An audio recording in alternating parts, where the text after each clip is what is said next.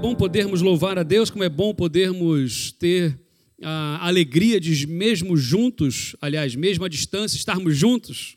Então abra sua Bíblia, por favor, mais uma vez em Josué capítulo 2, versículos de 1 a 21. Josué capítulo 2, versículos de 1 a 21.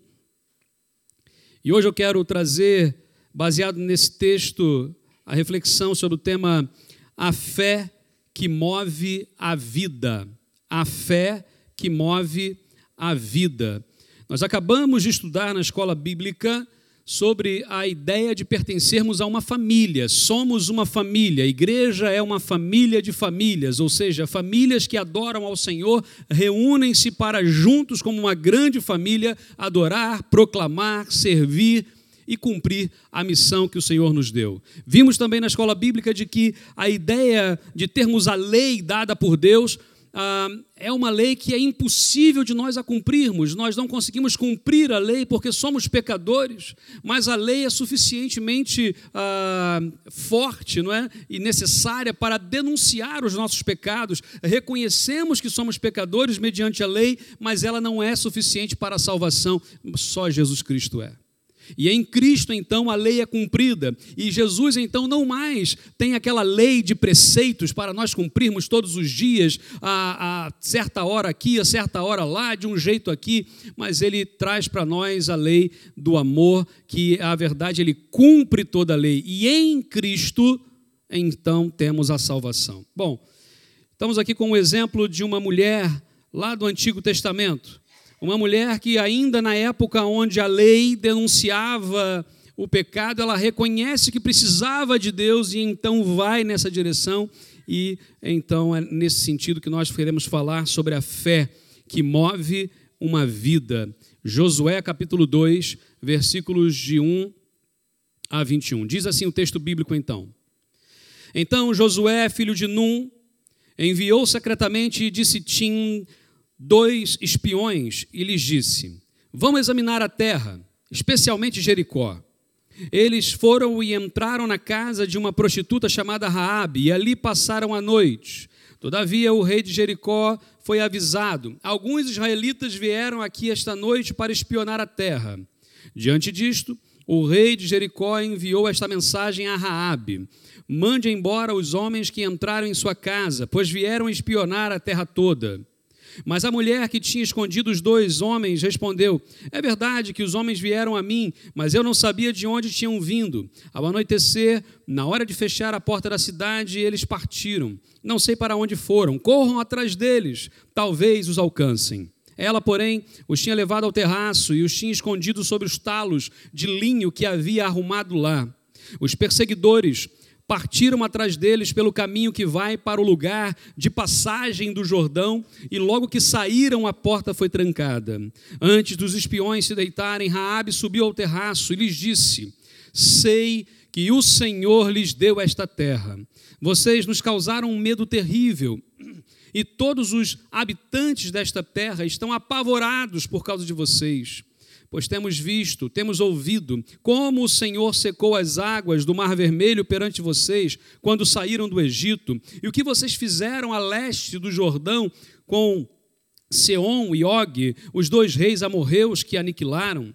Quando soubemos disso, o povo desanimou-se completamente, e por causa de vocês Todos perderam a coragem, pois o Senhor, o seu Deus, é Deus em cima nos céus e embaixo na terra. Jurem-me pelo Senhor que, assim como eu fui bondosa com vocês, vocês também serão bondosos com a minha família. Deem-me um sinal seguro de que pouparão a vida do meu pai, da minha mãe, dos meus irmãos, das minhas irmãs e de tudo o que lhes pertence. Livrem-nos da morte, as nossas vidas pelas de vocês.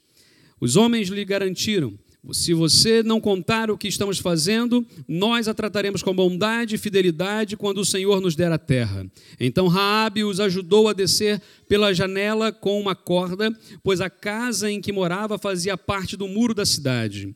E lhes disse: Vão para aquela montanha para que os perseguidores não os encontrem. Escondam-se lá por três dias, até que eles voltem, e depois então poderão seguir o seu caminho. Os homens lhe disseram: Estaremos livres do juramento que você nos levou a fazer, se quando entrarmos na terra você não estiver amarrado, não tiver amarrado este cordão vermelho na janela para a qual nos ajudou a descer, e se não tiver trazido para a sua casa o seu pai, a sua mãe, os seus irmãos e toda a sua família. Qualquer pessoa que sair da casa será responsável por sua própria morte. Nós seremos inocentes, mas se seremos responsáveis pela morte de quem estiver na, casa de, na sua casa contigo, caso alguém toque nessa pessoa. E se você contar o que estamos fazendo, estaremos livres do juramento que você nos levou a fazer. Então Raabe disse: ah, Seja como vocês disseram. Assim, ela os despediu e eles partiram, e depois ela amarrou o cordão vermelho na janela. Até aqui. Meus irmãos, a palavra de Deus ela é muito clara, muito direta em nossos corações ou para as nossas vidas hoje. É interessante que toda vez que vamos ao Antigo Testamento, vamos ao Velho Testamento, precisamos entender e compreender que todo o Velho Testamento aponta para Jesus. Temos nesse texto uma série de uh, menções aqui que poderíamos lembrar Lembra da questão da substituição? Jesus ele nos substitui na cruz, porque quem deveria estar sendo morto, mortos na cruz, éramos nós. Nós somos os pecadores, nós merecíamos a morte, mas Jesus ele troca, ele nos substitui na cruz e morre em nosso lugar. A ideia aqui da troca está presente nesse texto. A minha vida pela de vocês. Na verdade, obviamente, é Jesus quem dá a vida por todos nós. Quando olhamos aqui a ideia do cordão vermelho amarrado ali, como sendo uma cena onde, aonde estivesse o cordão vermelho, a morte não entraria. Lembram de algum episódio lá, ah, na saída, por exemplo, de, do Egito? O que, que aconteceu? Qual, é, qual era a, a, a necessidade que tinham que. O que, que eles tinham que fazer? Matar lá o, cordeiro e pintar os, umbrais das, das portas com o sangue, ou seja, onde estivesse o sangue marcado de vermelho ali, a morte não entraria. Quando falamos que somos lavados pelo sangue de Jesus, o sangue de Jesus ele nos purifica de todo o pecado, exatamente nessa ideia de que se o pecado traz morte, se o sangue de Jesus nos purifica do pecado, então temos vida. Ou seja, há aqui tipos que apontam para Cristo e precisamos aqui ter isso em mente. Obviamente, essa mulher nos traz algumas lições preciosas sobre fé. Uma frase que pelo menos eu marcou muito a minha vida foi de que Deus faz o improvável com pessoas improváveis em lugares improváveis. Deus fez algo grandioso na vida de uma mulher, numa cidade completamente já amaldiçoada e que seria destruída. Deus faz o improvável com pessoas improváveis, em lugares improváveis. Ah, vimos também que a verdadeira fé ela não escraviza, mas liberta. Toda vez que estamos oprimidos, muito cuidado com isso. A verdadeira fé liberta, traz alegria, traz paz, traz foco para a vida. Eu me lembro de uma vez um rapaz que, ao, ao batizá-lo, eu perguntei antes assim: o que, que Jesus mais fez na sua vida? E a gente sempre aguarda aquelas respostas quase que prontas. Jesus me salvou, Jesus tal. E, e ele falou assim: Jesus organizou a minha agenda. E eu parei para pensar e falei, mas o que, que é, por que? Me explica isso. E ele disse assim: Olha, eu tinha uma vida completamente desorganizada, eu, eu não tinha horário para nada, eu, o meu dinheiro não chegava ao final do mês. E quando eu encontrei Jesus, uma das coisas que Jesus fez na minha vida foi organizar a minha vida eu aprendi a ter um foco. Se eu sou discípulo de Jesus, se eu sou um servo de Deus, eu preciso ser um bom mordomo daquilo que Deus me deu e comecei a cuidar da minha saúde, comecei a cuidar da minha agenda, comecei a administrar melhor os meus recursos e Jesus me abençoou. Então, Jesus organizou a minha agenda. Foi a resposta mais inusitada que eu recebi, mas uma resposta muito verdadeira e que me trouxe muitos ensinamentos. Bom, quem foi Raabe? Raabe, uma mulher cujo nome em hebraico significa tempestade, arrogância, ah, alguma coisa assim que beira a insolência. Ah, percebam que essa mulher provavelmente era uma mulher influente naquela cidade, porque até o rei sabia, ó, vai lá e diz a Raabe isso. Os espias, quando chegam lá e dizem assim, onde é que nós podemos passar a noite? Olha, ah, vai à casa de Raabe. Provavelmente, além de ser uma prostituta, como a Bíblia assim a descreve, teria talvez uma espécie de um alojamento, alguma coisa assim, para viajantes. E ali ofereciam os seus serviços.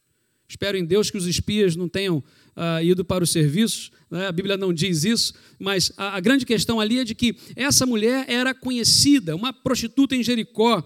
Jericó, que era uma cidade poderosa, uma cidade conhecida. Jericó significa perfumada, exatamente porque as muitas palmeiras ali, que geravam as tâmaras, né? geravam um perfume adocicado. Então as pessoas chegavam lá, era uma cidade doce. É a cidade também, curiosamente, aí podemos fazer uma, um paralelo teológico, é a cidade mais baixa do planeta, em termos de nível do mar. Ela fica quase 300 metros abaixo do nível do mar. Então veja bem, quando falamos de que Jerusalém ficava 800 metros acima do mar e Jericó 300 metros abaixo do nível do mar. É um buraco, literalmente. Há aquela rachadura é? na, na, na, na, crosta terrestre e lá embaixo está Jericó. Ah, podemos fazer a analogia de que quando estamos no pecado, mergulhados numa vida longe de Cristo, estamos literalmente na rachadura mais profunda, estamos lá embaixo, mas Jesus é aquele que nos resgata e nos leva para as alturas. Podemos olhar para a palavra de Deus e percebermos aqui que essa mulher que vivia em cima de uma, ou anexa, na verdade, a uma a muralha, essa muralha que teoricamente era intransponível, os inimigos temiam Jericó porque não conseguiam atravessar uma muralha profunda, uma muralha, uma muralha alta e larga, uma muralha numa posição, uma cidade numa posição onde as pessoas não conseguiam chegar lá tão facilmente. Ah, e fiquem tranquilos que eu não vou mostrar as fotos, especialmente aquela foto do beijo do camelo novamente, que é meio constrangedora. Né? Mas essa cidade é uma cidade extremamente quente. Os irmãos terem uma ideia, ah, enquanto em Jerusalém fazia ah, cerca de 25 graus, ah, em Jericó estava 52, naquele dia que, que lá eu estive. 52, ao ponto de, de dar aquela tonteira né, ter que correr para uma sombra e estar sempre a beber água, e é uma cidade seca. Quanto mais estamos atolados numa vida de pecado e longe de Cristo, mais secos estamos, mais longe nós estamos daquilo e do propósito para o qual Deus tem para nós. Entretanto, é nessa profundeza, nessas profundezas onde Raab está, é lá que Deus a resgata. É de lá que Deus a resgata. E essa mulher, ela uh, simplesmente tornar-se-á a uma das ascendentes de Jesus, a tataravó de Davi. Para para pensar nisso. Raabe, juntamente com mais outras quatro mulheres, fazem parte na genealogia de Jesus ali em Mateus capítulo 1. Depois vejam lá isso. Quando olhamos esse texto, olhamos para o Novo Testamento e essa mulher é citada como exemplo de fé. Lá em Hebreus capítulo 11, ela é citada como exemplo de boas obras lá em Tiago, capítulo 2. Aprendemos com Raabe que deixar a arrogância é necessário. Precisamos deixar a arrogância, deixar de viver para nós mesmos, porque o arrogante é aquele que vive para si. O arrogante é aquele que, mesmo sabendo a verdade, só vive para si. Não olha para o outro com amor, não olha com outro para o outro com misericórdia, mas sempre para si. E quando nós olhamos muito para nós mesmos, ficamos arrogantes, beiramos ao narcisismo muitas vezes. Quando olhamos a palavra de Deus, olhamos para Raab e percebemos que precisamos deixar uma vida devassa, uma vida sem Cristo, uma vida com práticas que não levam a Deus. E olhamos para a vida dela e aprendemos que podemos ter uma nova vida em Cristo. Essa nova vida é possível. Veja bem, Raabe é a pessoa mais improvável. Meus irmãos, pensem comigo. No buraco mais profundo do planeta Terra estava uma mulher prostituta na cidade de Jericó e Deus a olhou e Deus a resgatou. E tornou ainda uma ascendente do filho que viria para salvar a humanidade. Obviamente, é algo grandioso demais. Imagina o que Deus pode fazer em nossas vidas. Imagina o que Deus já fez na vida de muitos. E imagina quantas pessoas ainda não conhecem Jesus e precisam conhecer. Mais do que nunca. Quando olhamos agora, mais uma vez, fazendo uma analogia nesse texto, quando Deus manda que Josué vá e conquiste aquela terra, a mesma ordem ainda é hoje válida por Jesus, dada para nós. Vão por todo mundo e preguem o Evangelho. Precisamos ir, e onde há muralhas intransponíveis, nós bradaremos em nome de Jesus e as muralhas cairão. Nós vivemos um tempo esquisito, diferente. Falava hoje ainda, e essa semana conversava com uma outra pessoa também sobre isso. Os professores na escola, normalmente, quando as crianças são pequenas, ensinavam a eles a socialização. Hoje ensinam que é não se toquem. E isso terá repercussões. Isso terá repercussões. Vivemos hoje um tempo onde temos medo de algumas coisas. E se isso não passar? E se essa coisa piorar? E, e os números começam aí novamente a crescer e começamos a ficar alertas novamente, começamos a ficar com receios. E aí, normalmente, temos uma tendência à polarização. Entram aquele grupo onde, pela fé, nós marcharemos sobre todas as serpentes e nada disso nos abalará e vamos em frente, não tem nada disso. E outros vão dizer assim: não, se calhar melhor nós ficarmos e nada disso, não vamos fazer mais nada, vamos parar tudo, porque não é hora e temos dois extremos, onde mais uma vez precisamos buscar o equilíbrio. Precisamos, obviamente, a Bíblia diz, uh, prudentes como as serpentes, mas simples como as pombas. Quantas vezes nós vacilamos exatamente nisso? A palavra de Deus nos fala aqui de que a família de Deus é importante. E essa mulher almeja não apenas ela fazer parte da família de Deus naquele tempo, e obviamente envolvia toda a questão do proselitismo, uh, não vamos entrar nessa questão aqui agora. Com Cristo, diz a Bíblia lá em Efésios, que a barreira caiu e agora a palavra de Deus então alcança todos de forma igual, igualmente agora. Mas nessa época, essa mulher, para fazer parte da família de Deus, precisava fazer uma série de rituais. Mas ela não apenas quer entrar na família de Deus, a preocupação dela é: eu quero entrar, eu quero ser salva, mas eu quero levar comigo toda a minha casa, toda a minha família. Ah, meus irmãos, nós precisamos novamente ficarmos, ficar ah, atentos a isso. Jesus não nos salvou para nós simplesmente ficarmos, ah, eu sou salvo, sou discípulo de Jesus, sou salvo e faço parte de uma igreja, é tão gostoso, é tão bom estar aqui, é tão bom louvar a Deus, é tão bom estudar a palavra, é tão bom receber dos irmãos o carinho, o afeto. Mas Jesus nos salvou para isso tudo e mais ainda, para que nós saiamos daqui e levemos a mensagem a todas as pessoas nessa terra. Quantas pessoas nós conhecemos que amamos e que estão a caminhar a passos largos para o inferno? A Bíblia diz que esse sangue será cobrado. E se nós temos, nós somos os atalaias, como diz lá em Ezequiel, nós somos os atalaias, precisamos anunciar. Se há um buraco na curva onde toda a gente cai e morre, e eu estou aqui, sei do buraco e não aviso, esse sangue é meu. E eu preciso gritar, eu preciso avisar. E alguns vão parar, outros não. Mas nós precisamos anunciar. Raabe, ela continua a ser um exemplo de fé e a apontar para nós. Semana passada vimos duas características da fé dessa mulher. É uma fé com base racional, ou seja, ela sabia, ouvimos dizer, eu sei, há uma, uma, uma questão cognitiva, ou seja, ela nos ensina que a fé não é uma coisa fanática, mas a fé tem fundamento, a fé tem fundamento na palavra de Deus, tem fundamento histórico, tem fundamento na minha vida. Eu tenho vidas aqui que poderiam hoje levantar e dar o testemunho de como Jesus transformou a sua vida. E contra factos não há argumento. Temos vidas transformadas, amém? E precisamos de vidas sendo transformadas ainda mais lá fora. E nós somos a mensagem. Paulo, o apóstolo, vai dizer que nós somos as cartas escritas para que as pessoas possam ler. E precisamos estar abertos para as pessoas leiam, leiam a gente. E ao nos ler, vai dizer: é Jesus. Não é o João, é Jesus. E também a fé fundamentada na soberania de Deus, fundamentada em Deus.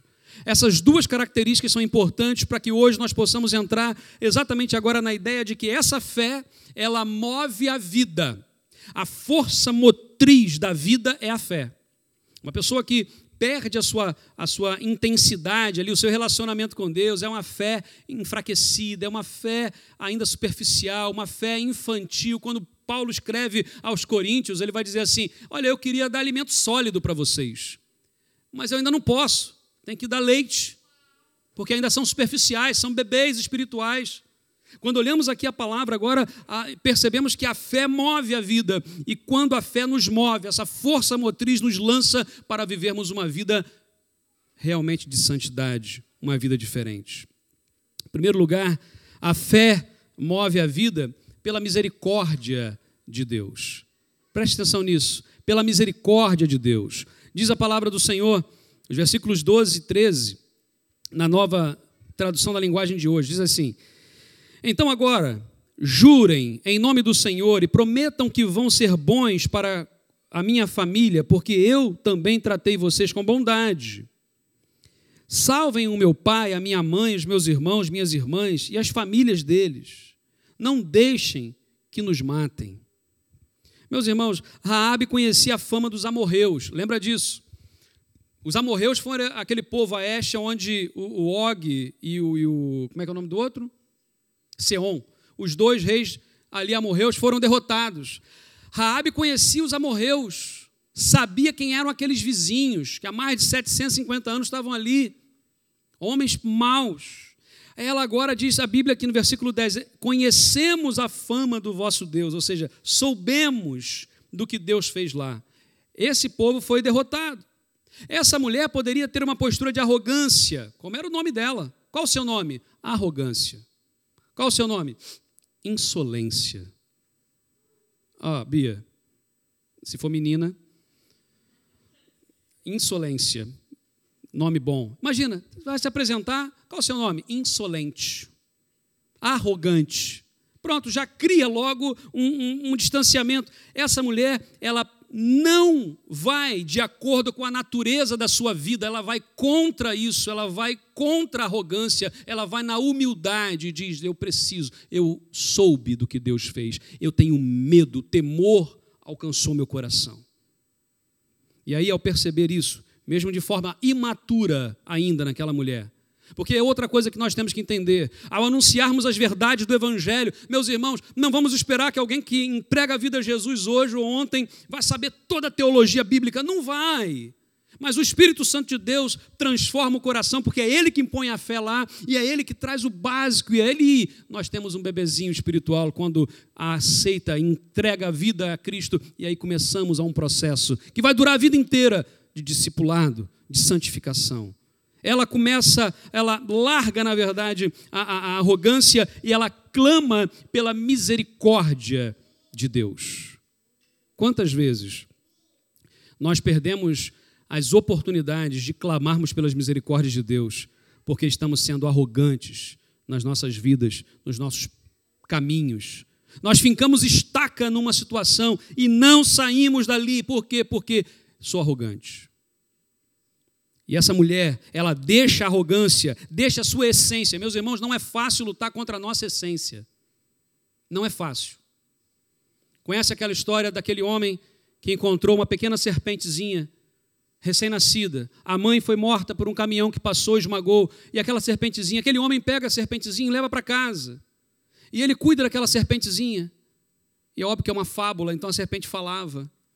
E a serpente, em um dado momento, agradece e ela cresce, e aquele homem cria aquela serpente como um, filho. E aquela serpente cresce, então já está maior, e enrolava, e brincava, e comia à mesa, e estava sempre ali. E um belo dia, anos se passaram, amizade profunda, aquela serpente vai lá e morde, e pica. E o homem, a morrer ali, pergunta: Mas eu não, não percebo.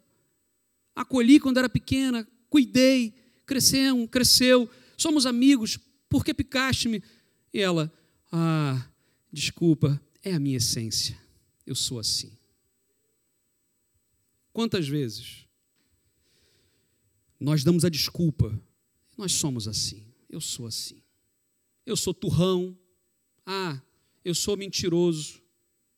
Ah, eu sou difícil. Ah, eu sou. Ah, o melhor defeito que pode dar para alguém é: eu sou perfeccionista. Porque é um defeito que não é bem um defeito. A gente tem que tomar cuidado com algumas coisas. Mas a grande questão é: nós gostamos de dar desculpas por quem nós somos. Só que quando Jesus Cristo entra na nossa vida, ele muda a nossa essência. Ele transforma a nossa essência. Essa mulher, que era arrogância, imagina, ela clama por misericórdia. Meus irmãos, clamar por misericórdia não é fácil. Misericórdia, literalmente, são duas palavras: miséria e cardia. Cardia tem a ver com coração.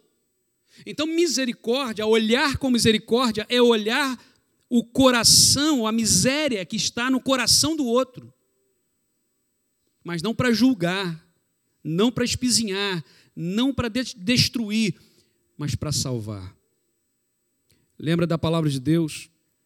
Lamentações, Jeremias capítulo 3, versículos 22 e 23 diz: Graças ao grande amor do Senhor é que não somos consumidos pois as suas misericórdias são inesgotáveis, renovam-se cada manhã, grande é a sua fidelidade. Meus irmãos, graças ao grande amor do Senhor é que não somos consumidos. As suas misericórdias são inesgotáveis, elas são renovadas todas as manhãs. Se nós estamos aqui, estamos vivos, as misericórdias do Senhor se renovaram nesta madrugada, amém? É assim, porque senão nós não merecíamos nem sequer estar vivos, somos pecadores. A fé move a vida. Deixemos de lado a arrogância, clamemos por misericórdia. Clamemos, Senhor, olha a miséria do meu coração, olha a miséria que está na minha vida pelo teu coração. A fé move a vida, e em segundo lugar, podemos extrair aqui do texto, através da obediência. Olha só o que diz o texto bíblico. Versículos 17 a 21, obviamente apenas uma parte inicial e depois lá no 21 diz assim o texto: Quando invadirmos a sua terra, os espiões estavam a dizer a ela: Amarre esse cordão na janela de onde você nos fez descer. E Raabe respondeu: Eu concordo. Então ela deixou que eles fossem embora e Raabe amarrou o cordão vermelho na janela. Gente, uma das coisas mais difíceis que nós temos na vida aqui é a obediência, é a submissão. Nós temos dificuldade em obedecer, ou não temos? E não vamos falar só das crianças, não. Ah, porque as crianças têm uma dificuldade de obedecer. Sim, porque em, em pecado fomos gerados, ou seja, o pecado está lá, a desobediência é latente. Agora, nós adultos, nós obedecemos com facilidade, nós nos submetemos com facilidade, não, isso é difícil. Normalmente nós usamos a nossa força, a nossa influência para que os outros é que venham para a nossa ideia. Quanto mais nós falamos de fé para a vida, mais nós precisamos olhar para o Senhor. Não adianta apenas acreditar numa força superior. Eu creio que existe uma força superior. Ah, eu creio que. Ah, eu admiro Jesus. Olha, eu leio a Bíblia e eu admiro Jesus. Admiro o povo de Deus. Eu admiro a igreja. Eu admiro quem é crente. Eu admiro quem tem vida de oração. Eu admiro quem lê a Bíblia. Ora, a gente admira muita gente. Eu admiro. Mas admirar, ver, não é suficiente. É importante aceitar a oferta de salvação que está a ser dada. E que nós, mais uma vez, a lei denunciava que nós não somos capazes de cumprir. É por isso que Jesus é a nossa salvação. É nele que encontramos a salvação. Repara que Jericó estava condenada. A morte dos moradores era certa. Aquela foi a decisão, o momento de decisão de Raabe. Era tudo ou nada. Era assim: amarra o cordão vermelho e vive, tu e tua família. Ou não amarra e morre, tu e toda a cidade. É, Raabe poderia ter falado: "Ah, mas eu duvido muito que essa gente vá transpor as nossas muralhas. Nunca na história ninguém transpôs as muralhas. Nós somos um povo muito mais poderoso do que os amorreus. Nós somos arrogância, arrogância. Arrogância vem, nós somos isso, nós somos aquilo, eu sou isso e eu aquilo, e toda vez que a gente invoca muito quem eu sou, quem é. Ah, aquela mulher poderia ter feito isso. Se ela fizesse. O que caiu primeiro na cidade? O que caiu primeiro na cidade? Os muros, a muralha caiu, os muros caíram. Onde é que ela morava? Na muralha. Teria sido a primeira. Agora para para pensar. Se as muralhas caíram e Raabe morava na muralha, imagina a muralha toda caindo, só um pedacinho ficando em pé. Já pararam para pensar nisso? Se Raabe morava nas muralhas e as muralhas caíram, como é que Raabe foi salva? Aquele pedaço não caiu. E óbvio, quando eu estive lá, eu vi pedaços da muralha que ainda estão praticamente intactos da, da época. Soterrados, algumas coisas, mas está lá. Todo o restante caído, destruído. Parar para pensar o seguinte: mesmo em momentos impossíveis, em situações impossíveis, que nós não temos a mínima expectativa de nada de bom, Deus é capaz de fazer a muralha cair e a nossa casa ficar em pé. E nós precisamos crer nisso e precisamos obedecer a palavra. Essa mulher vai lá e amarra o cordão vermelho. O cordão vermelho, gente, era muito mais do que um sinal externo. Era um sinal interno de Raabe que ela confiava naquele Deus que ela disse que era Deus em cima no céu e embaixo na terra. Quando a gente pede a uma pessoa, por exemplo, vamos orar e tal, e fica em pé, ou vem à frente, ou faz alguma coisa. Não é para manifestação externa, é para que nós tomemos uma atitude. Jesus, quando diz assim, quer, quer orar? Entra no teu quarto, fecha a porta e ora. É, é interno, vem de dentro. Meus irmãos, pelos nossos pecados, a morte é certa. Mas nós podemos tomar a decisão de entregar a vida a Jesus e louvado seja Deus, porque se um dia já fizemos entregamos a vida, amém. É Deus agora que faz a obra. Precisamos confiar em quem pode dar vida. O cordão vermelho aqui, eu já disse, lembra duas, duas coisas pelo menos: a saída do povo lá do Egito e depois a morte de Jesus na cruz. Lembra ah, de quando Abraão vai matar o seu filho, Isaac? Lembra disso? Pede para levá-lo até o monte lá e na hora que ele prepara tudo, põe o filho, na hora que ele pega a faca, o cutelo e vai, o anjo do Senhor brada do céu e diz assim: Abraão, Abraão, não. Era só para testar a sua fé e não negaste-me o teu único filho. Lembra que Abraão já tinha 115 anos de idade. Ok? E aí, quando ele olha para trás, o que, que ele vê? O que, que havia enroscado com chifres lá no, no, no arbusto? Um cordeiro. E ele pega o cordeiro tira Isaac da morte e o cordeiro assume lugar de Isaac e é morto. Por isso que João Batista vai dizer, quando vê Jesus, ele vai dizer: Esse é o cordeiro de Deus que tira o pecado do mundo. Porque quem é que deveria ter sido morto? Sou eu. Mas Jesus, o cordeiro de Deus, substitui a minha vida e morre em meu lugar. E louvado seja Deus, porque ele vence a morte, ressuscita ao terceiro dia. Vocês, diz a Bíblia em João capítulo 15, vocês são meus amigos, serão meus amigos, se fizerem o que eu vos ordeno. A amizade nossa com Deus tem a ver com obediência. Ah, eu sou amigo de Jesus. Ah, é? Então obedece. Se eu obedeço ao Senhor Jesus, sou amigo dele. Se não, não sou. A amizade aqui com Cristo, com o Senhor, é exatamente essa ideia de aproximação, mas não é aquela coisa do amiguinho. Já viu pai e mãe que algumas horas tem que chegar para um filho e que a hora que o filho excede um pouco ali a intimidade e tal, e você fala assim: não sou seu amiguinho, não, hein? Sou teu pai. É? Imagina, é, tem gente que confunde isso. Jesus é meu amiguinho. É, é. Não, não, não. Entendamos quem somos nós e quem é Deus. Mas ele se propõe a ser amigo, a, amigo, aquele que está ali junto, que abraça, que ouve, sente o pulsar do coração. A fé move a vida. E por fim, a fé move a vida com atitudes coerentes. Olha, misericórdia, obediência coerência. Você pode repetir comigo, mesmo de máscara, essas três palavras aí? Misericórdia, obediência mais uma vez, misericórdia, obediência e coerência. Coerência, porque olha só o que diz a palavra de Deus, versículos, uh, versículo 3 a 7. Raabe tinha levado os espiões ao terraço e os havia escondido debaixo das varas de linho amontoadas ali. Uh, a fé exige obras.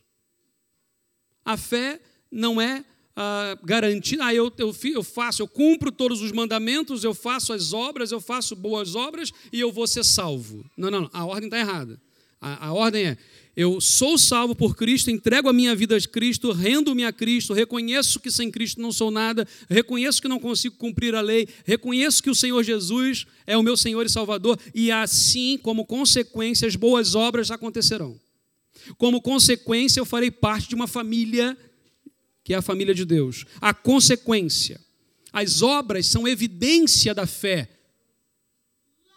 As obras são evidência da fé. O que evidencia que temos a fé? Pelos frutos serão conhecidos, os conhecereis. Ou seja, não adianta a gente dizer, ah, eu creio em Jesus, o meu Senhor e meu Salvador, mas eu não mudo de vida.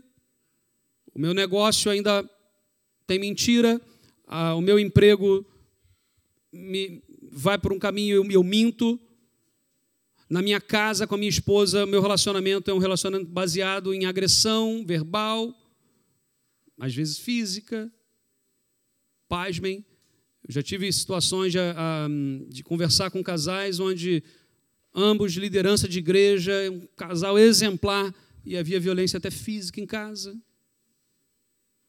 Então, assim, que evangelho é esse? Que vida cristã é essa que a gente fala, mas na hora da prática a coisa não muda? E tantas outras coisas, tantas outras coisas. Por isso que a fé precisa ser prática, coerente.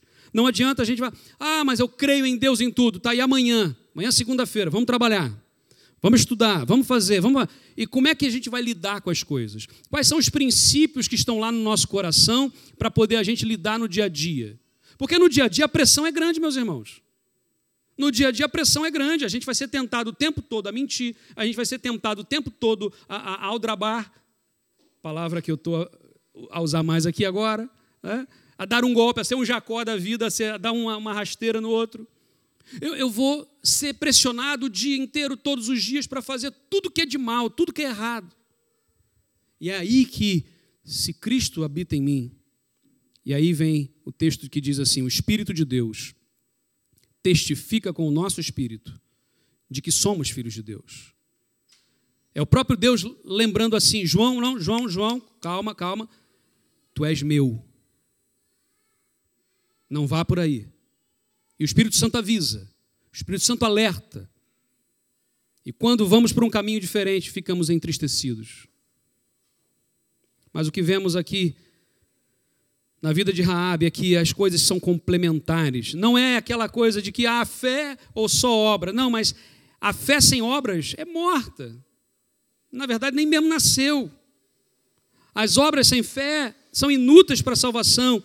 Mas, na verdade, quantas pessoas precisam trazer isso, esse equilíbrio? Eu preciso reconhecer Jesus como Senhor e Salvador, a minha fé está em Cristo. Mas eu preciso agora servir a Deus e as pessoas porque foi para isso que eu fui chamado. Raabe é lembrada pela igreja primitiva como exemplo de fé e como exemplo de obras. Diz o texto em Hebreus 11. Foi pela fé que caíram as muralhas de Jericó, depois que os israelitas marcharam em volta dela durante sete dias. Foi pela fé que Raabe, a prostituta, não morreu com os que tinham desobedecido a Deus, pois ela havia recebido bem os espiões israelitas. E ainda em Tiago 2, foi o que aconteceu com a prostituta Raabe, quando hospedou os espiões israelitas e os ajudou a sair da cidade por outro caminho. Deus a aceitou pelo que ela fez. Porquanto, portanto, assim como o corpo sem o espírito está morto, assim também a fé sem ações está morta. Sabemos que a nossa vida pertence ao Senhor mas sabemos que a nossa fé é viva quando as nossas atitudes são coerentes.